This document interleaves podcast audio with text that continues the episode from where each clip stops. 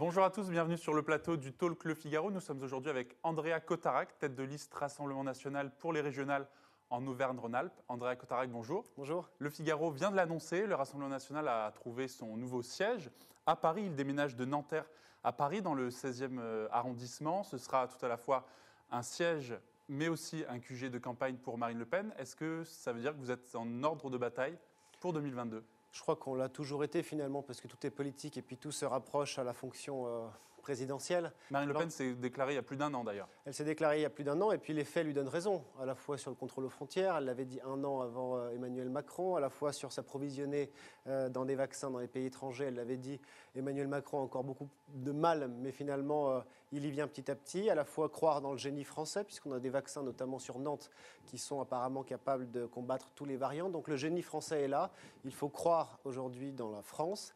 Malheureusement, quand je vais sur des plateaux télé, je constate qu'une bonne partie de l'élite politique française ne croit plus en la France et est plutôt francophobe. Donc oui, Marine Le Pen est en ordre de bataille. Oui, ce local sera certainement celui de la campagne, mais Marine Le Pen, je crois, sera surtout la candidate du pays plutôt que d'un parti. Avant ce scrutin élyséen, les élections régionales, dernières élections euh, avant 2022. Euh, Elles ont été fixées donc euh, au 20 et 27 juin par l'exécutif cette semaine, après avoir été repoussées déjà. Je précise qu'elles seront couplées aux élections départementales. C'est une répétition générale pour les partis avant la présidentielle. Vous êtes candidat dans une région, Auvergne-Rhône-Alpes, où Laurent Vauquier est le président sortant. Un mot sur votre profil qui est particulier. Vous faites partie de ces figures d'ouverture mises en avant par le Rassemblement national avant ce scrutin. Euh, vous êtes un ancien élu régional insoumis, rallié au RN euh, en 2019, même si vous n'avez pas adhéré au parti de Marine Le Pen. Est-ce qu'il n'y a pas un risque de rendre votre candidature illisible du fait de cette trajectoire pour le moins originale? Non, je ne crois pas. Je crois qu'aujourd'hui, Marine Le Pen rassemble finalement à la fois des gens de droite, vous l'avez vu avec euh, Thierry Mariani qui provient des LR, avec Jean-Paul Garot qui est candidat dans l'Occitanie, avec des gens de la société civile comme Hervé Juvin dans les Pays de la Loire, et puis avec des gens qui ont un profil euh, souverainiste républicain de gauche, ce qui est euh, mon cas en Auvergne-Rhône-Alpes. Souverainiste républicain de gauche, c'est comme ça que vous vous bah, définissez bah, Tout à fait, c'est-à-dire qu'aujourd'hui, vous voyez qu'à gauche, on a quand même une gauche qui, euh, qui est gangrénée, qui s'est noyée dans des concepts racialistes, dans des concepts islamo-gauchistes, dans des concepts euh, islamistes, qui est complaisant avec certaines associations comme le Miligorus euh, à Albertville, on, va en parler. Donc finalement, oui, il y a beaucoup... Qui vous de... détourné de la France insoumise? Oui, tout ce que j'ai dénoncé il y a un an et demi, le racialisme, l'islamo-gauchisme, vous avez vu l'écriture inclusive. À l'époque, quand j'ai quitté mon mandat régional pour euh, appeler à voter pour Jordan Bardella. Beaucoup de gens à gauche disaient que je mentais, disaient que c'était faux.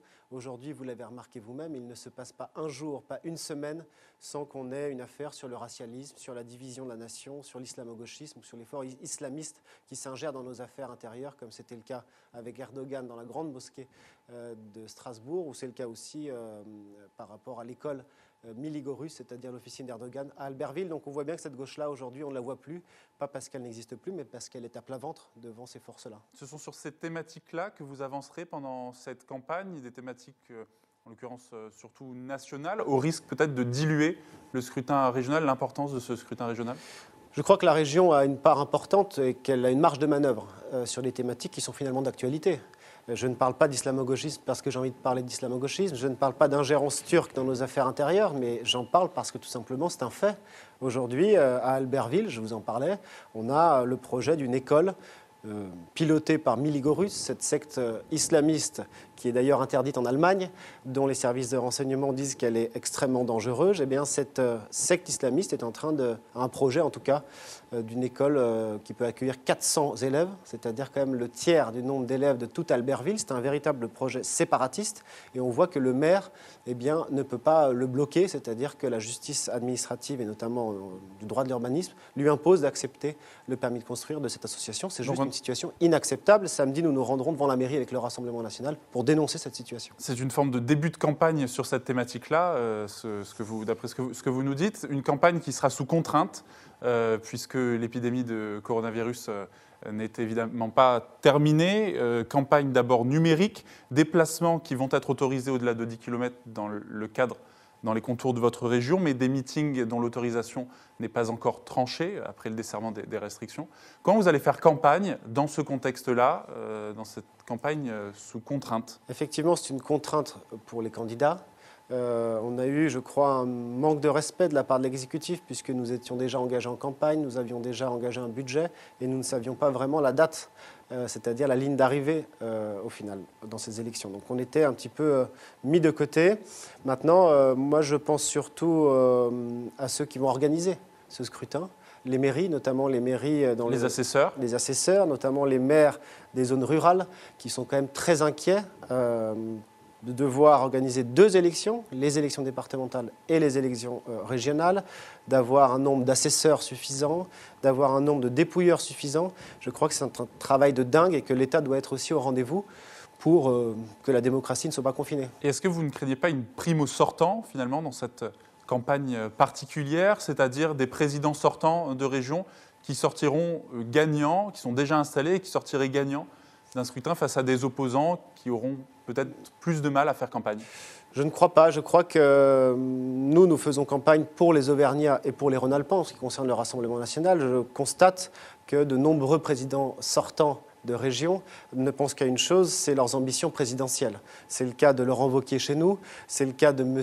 Xavier Bertrand, c'est le cas de Mme Pécresse, où finalement on a des présidents Xavier de région... qui s'est déclaré euh, candidat qui s'est même déclaré, mais vous avez vu que Laurent Wauquiez soi-disant selon la presse, est lui prêt à le défoncer à la suite des régionales. Par conséquent, on voit bien que toutes ces personnes-là euh, mettent de côté les, régionales, mettent de côté la thématique des transports, mettent de côté toutes ces thématiques euh, sur la République, sur l'islamo-gauchisme, sur la sécurité, pour finalement nourrir leur ambition présidentielle. Ça se voit partout et c'est particulièrement le cas chez les LR, il faut bien l'avouer. Alors intéressons-nous plus précisément à votre région, Auvergne-Rhône-Alpes. C'est une grande région qui a été concernée par le redécoupage de François Hollande, donc association euh, de l'Auvergne et de Rhône-Alpes qui ont fusionné. Une région finalement aussi grande que, l'Irlande, 8 millions d'habitants, près de 4 milliards d'euros de budget annuel. Quel bilan vous faites, vous, de cette réunification, de cette fusion de ces deux régions, cinq ans après? Écoutez, moi j'y étais opposé, euh, parce qu'à force de fusionner les régions, à force de fusionner d'immenses territoires, euh, ce qui se passe dans les faits, c'est qu'on éloigne le pouvoir de décision politique et démocratique du citoyen. Aujourd'hui, pour aller du Cantal à la Haute-Savoie, il faut 8 heures de route. Est-ce que c'est la bonne échelle pour euh, euh, finalement faire vivre la démocratie au niveau régional? Vous êtes pour un démembrement de cette, euh, de cette nouvelle région? Non, simplement, je pense qu'il faut améliorer aujourd'hui les choses. On ne va pas tous les cinq ans refaire finalement la loi territoriale, mais il faut du coup l'améliorer.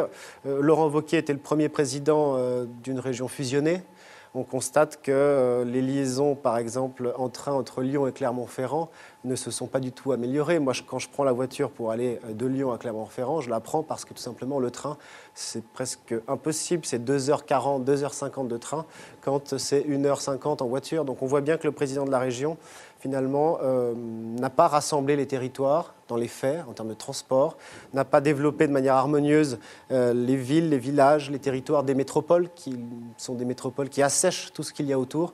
Voilà, il faut un peu revenir euh, au localisme, il faut revenir à la base, à la proximité, à nos fruits, à nos légumes, à nos arboriculteurs, à nos viticulteurs que j'ai vus.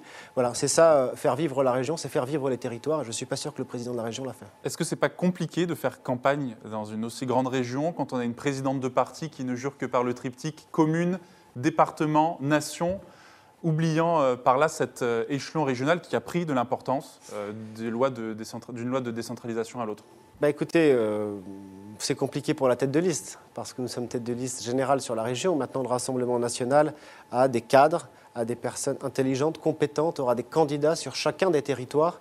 Et je crois que ce sont eux, finalement, qui vont véritablement faire vivre euh, la démocratie sur leur propre territoire. En tout cas, c'est notre philosophie au Rassemblement national, c'est d'être localiste. Euh, désolé de revenir au même sujet, mais vous, vous avez vu... Vous êtes cofondateur, je précise, du Parti localiste, qui est une formation associée au Rassemblement national et qui veut avancer sur les questions notamment d'écologie et de décentralisation euh, face à un parti qui est de tradition centralisatrice. Ben, on voit aujourd'hui, les faits, là encore, le démontrent. Désolé de revenir à l'école d'Albertville, mais c'est un fait. on a surtout un gouvernement qui est en dehors des clous. Euh, on a vu M. Darmanin pavaner sur tous les plateaux, nous expliquant que sa loi euh, confortant les principes républicains était efficace, en insultant à demi-mot Mme Le Pen d'être euh, molle. vous avez vu avec cette école-là, le maire ne peut pas faire opposition à un tel projet séparatiste, ce qui prouve que cette loi d'abord était inefficace et que nous avions raison. Et le deuxième point, c'est que Emmanuel Macron a Elle n'est pas encore rentrée en application puisqu'elle a tout juste oui, mais été justement, votée par le quand, Parlement. quand, euh, justement il y a cette affaire qui tombe et que le gouvernement Macron dépose rapidement un amendement pour dire si, si, le maire aura droit finalement de faire blocage à des permis de construire de cet ordre-là, quand euh, le gouvernement fait un amendement à son propre texte, ça prouve tout simplement que son texte était à la base incomplet et inefficace. Et j'ajoute un point, cet amendement, il est localiste. Quand on redonne pouvoir au maire quand on donne la marge de manœuvre au maire de pouvoir faire en sorte que ces projets soient écartés, bah, finalement, le gouvernement Macron fait du localisme. Finalement, Marine Le Pen, là aussi, gagne un point. Et c'est Dupont-Moretti qui comparait le localisme au racisme. On voit qu'il a complètement tort. Qu'est-ce que ça changerait un président de région Rassemblement National? En Auvergne-Rhône-Alpes pour les habitants bah D'abord, ça change beaucoup. Moi, je suis originaire de Lyon. On l'a vu euh, récemment, les émeutes, l'insécurité. On a vu que dans le quartier de la Duchère, par exemple, où les émeutes ont commencé, eh bien, la région, l'État euh, ont, ont subventionné à hauteur de 200 millions d'euros au titre de la politique de la ville, ces quartiers-là. On dit que ces, quartiers-là sont abandonnés par l'État, pas du tout, ce sont des quartiers chouchoutés. Ces 200 millions d'euros, ce c'est quoi? C'est euh, deux crèches, ce sont 24 locaux commerciaux, c'est un cinéma, une médiathèque, etc.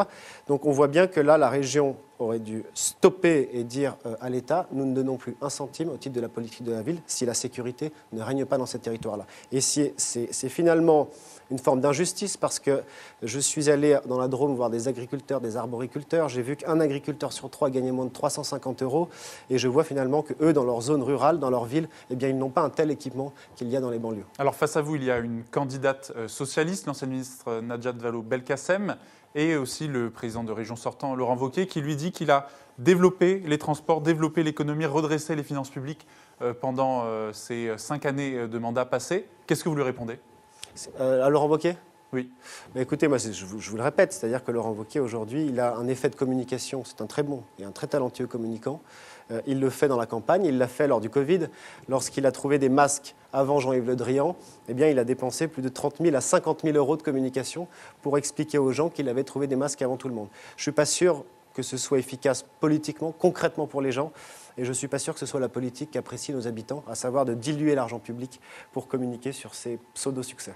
Merci beaucoup, André Cotarac. Vous restez avec nous. Nous allons maintenant passer à vos questions, chers internautes.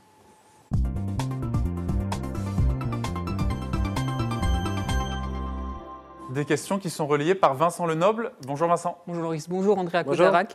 Une première question posée par Guy sur le site du Figaro. Faut-il, selon vous, développer l'énergie nucléaire en France? Il rappelle que les centrales nucléaires sont assez anciennes. Qu'il faille euh, renouveler euh, les EPR dans de nouvelles générations pour diminuer le nombre de déchets? Comme celui de Flamanville? Absolument. Je crois qu'il faut le faire. Pourquoi? Moi, je suis allé voir euh, ailleurs ce qui se passait, à savoir est-ce qu'on pouvait sortir du nucléaire? Et je constate quoi? Je constate par exemple qu'en Californie, qui est finalement le lieu dans le monde où il y a plus d'énergie renouvelable type éolien, eh bien, finalement, sortir du nucléaire pour promouvoir ça a eu pour conséquence deux burn-out, c'est-à-dire euh, blackout total sur la Californie, et ils ont dû rouvrir des centrales à charbon. Par conséquent, je pense qu'il faut poursuivre dans cette filière du nucléaire, et je pense surtout qu'il faut poursuivre et ne pas mettre de côté tout, tout l'aspect développement et recherche. Je crois qu'on va améliorer les centrales nucléaires si l'État arrive, par son financement public de la recherche, à pousser et améliorer l'efficacité de nos centrales. Deuxième question Une question de Jacques sur Facebook. Que pensez-vous du passeport sanitaire pour le Covid?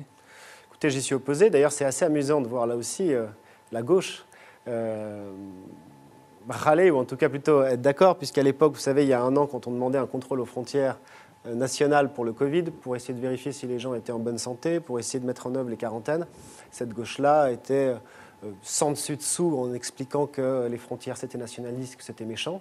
Et on voit aujourd'hui que toute cette partie bobo finalement des villes, eh bien, acceptent le passeport vaccinal, c'est-à-dire qu'ils refusent les passeports aux frontières nationales. Par contre, ils acceptent un passeport dans les restaurants, dans les théâtres, etc. Donc, je pense que c'est ce que dit Hervé Juvin. Euh, si euh, euh, la frontière est assurée au niveau national, eh bien, à l'intérieur, il n'y aura pas de frontières. Qu'est-ce qu'on constate aujourd'hui? C'est qu'à force d'ouvrir les frontières nationales, eh bien, ce sont, c'est à l'intérieur des territoires, à l'intérieur de nos villes, qu'on instaure des frontières, type passeport vaccinal, mais aussi barrières euh, en fonction de la pollution des véhicules, mais aussi jusqu'à l'immeuble, euh, jusqu'aux interphones, jusqu'au bureau. On a des frontières partout. Je crois que c'est néfaste euh, pour la vie en commun et la vie sereine finalement de nos habitants. Une troisième question? Selon certains sondages, à un an encore de l'élection présidentielle, Marine Le Pen fait la course en tête chez les jeunes notamment pour les intentions de vote. Xavier, sur le site du Figaro, vous demande si les jeunes sont l'une des principales cibles de votre parti. Je crois que les jeunes, effectivement, euh, votent Marine Le Pen, tout simplement parce que Marine Le Pen est proche de leur réalité. Lorsqu'elle dit, par exemple, que euh, la rue est devenue un danger dans notre pays, je pense que ça touche énormément de jeunes et principalement de jeunes filles. Euh, on a une gauche finalement qui fait un déni de réalité en disant mais non c'est pas vrai. Mais si c'est vrai dans les faits, quand Marine Le Pen dit bah, quand on est une jeune femme, on fait attention à comment on s'habille, à quelle heure on sort, on fait attention aux bijoux qu'on porte. C'est la réalité très clairement de ce que peuvent vivre de nombreux jeunes. Donc je pense effectivement que euh, les jeunes voteront Marine Le Pen tout simplement parce que euh, les attentes de la jeunesse sont euh, les propositions du Rassemblement national. Alors il y a un autre sondage qui a été publié par le Figaro hier, sondage Odoxa Backbone Consulting pour le Figaro et France Info. vous venez de la gauche et c'est pour ça que je vous en parle. De moins en moins de Français se déclarent appartenir à ce camp. Ils sont 20% aujourd'hui à se réclamer de cette identité politique. Ils étaient 34% il y a 15 ans. Comment vous, vous analysez ce, décrochage, vu que vous venez euh, de cette gauche, en particulier de la France insoumise? Mais Pardon, mais je l'avais prédit, là aussi. On a une gauche qui euh, euh, se morfond dans des concepts racialistes, qui a abandonné un combat ou une justice sociale pour une justice raciale, pour une justice religieuse. Je vous reprends l'exemple d'Albertville, parce qu'il est flagrant. on a entendu les LR s'offusquer de cette école islamiste à Albertville.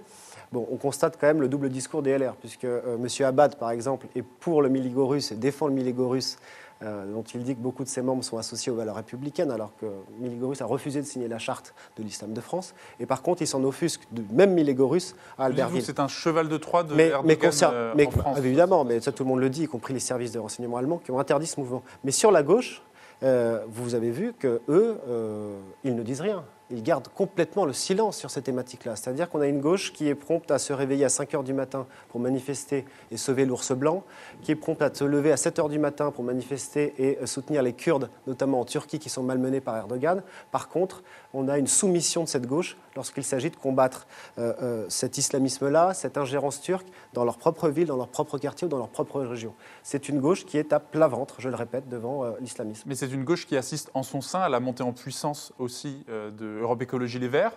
Est-ce que l'écologie, finalement, aujourd'hui, l'écologie politique, elle n'est pas particulièrement portée, toujours, est-ce que ce n'est pas toujours le cas, par une gauche, en particulier EELV non, je crois qu'Europe Écologie Les Verts, et les gens ont vu, euh, ça représente un scandale par mois, Europe Écologie Les Verts. Un coup, euh, ce sont les sapins de Noël qu'il faut attaquer, un coup, c'est la viande dans les cantines de nos petits Lyonnais.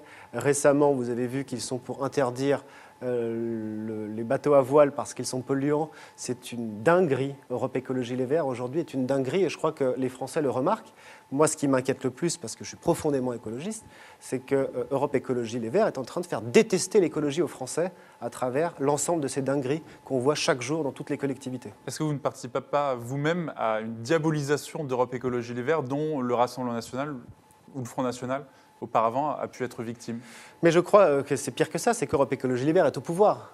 Lorsqu'ils interdisent la viande dans les cantines des Lyonnais, ils sont au pouvoir, ils l'appliquent. Lorsqu'ils interdisent les sapins de Noël, ils l'appliquent. Lorsque le maire de Lyon interdit euh, à la patrouille de France de survoler la ville de Lyon, c'est extrêmement grave. Lorsqu'ils veulent interdire le Tour de France parce que prétendument trop machiste, euh, vous avez vu que le maire de Grenoble, lui, euh, subventionne l'association Alliance Citoyenne qui promeut le burkini dans les piscines. D'un côté, le Tour de France, pour eux, c'est machiste. Par contre, des femmes en burkini, ça ne l'est pas. Donc on voit bien qu'ils sont noyés dans l'islamo-gauchisme. Une dernière question? Une dernière question. Ces derniers jours, il y a eu une polémique après un tweet déviant qui incitait à boire de l'eau, un tweet euh, alors que le ramadan euh, venait de commencer. Fabien, sur euh, le site du Figaro, vous demande comment vous avez réagi à cette polémique. J'ai réagi d'abord parce qu'Evian était ma ville natale et je dois avouer que j'étais pas très fier de voir comment l'usine des eaux d'Evian, en tout cas la marque Evian, a réagi en s'excusant, en s'excusant platement, de manière totalement pathétique, à des extrémistes musulmans, puisque ce sont des extrémistes musulmans qui leur demandent de supprimer justement leur tweet précédent, à savoir de boire de l'eau en pleine période du ramadan.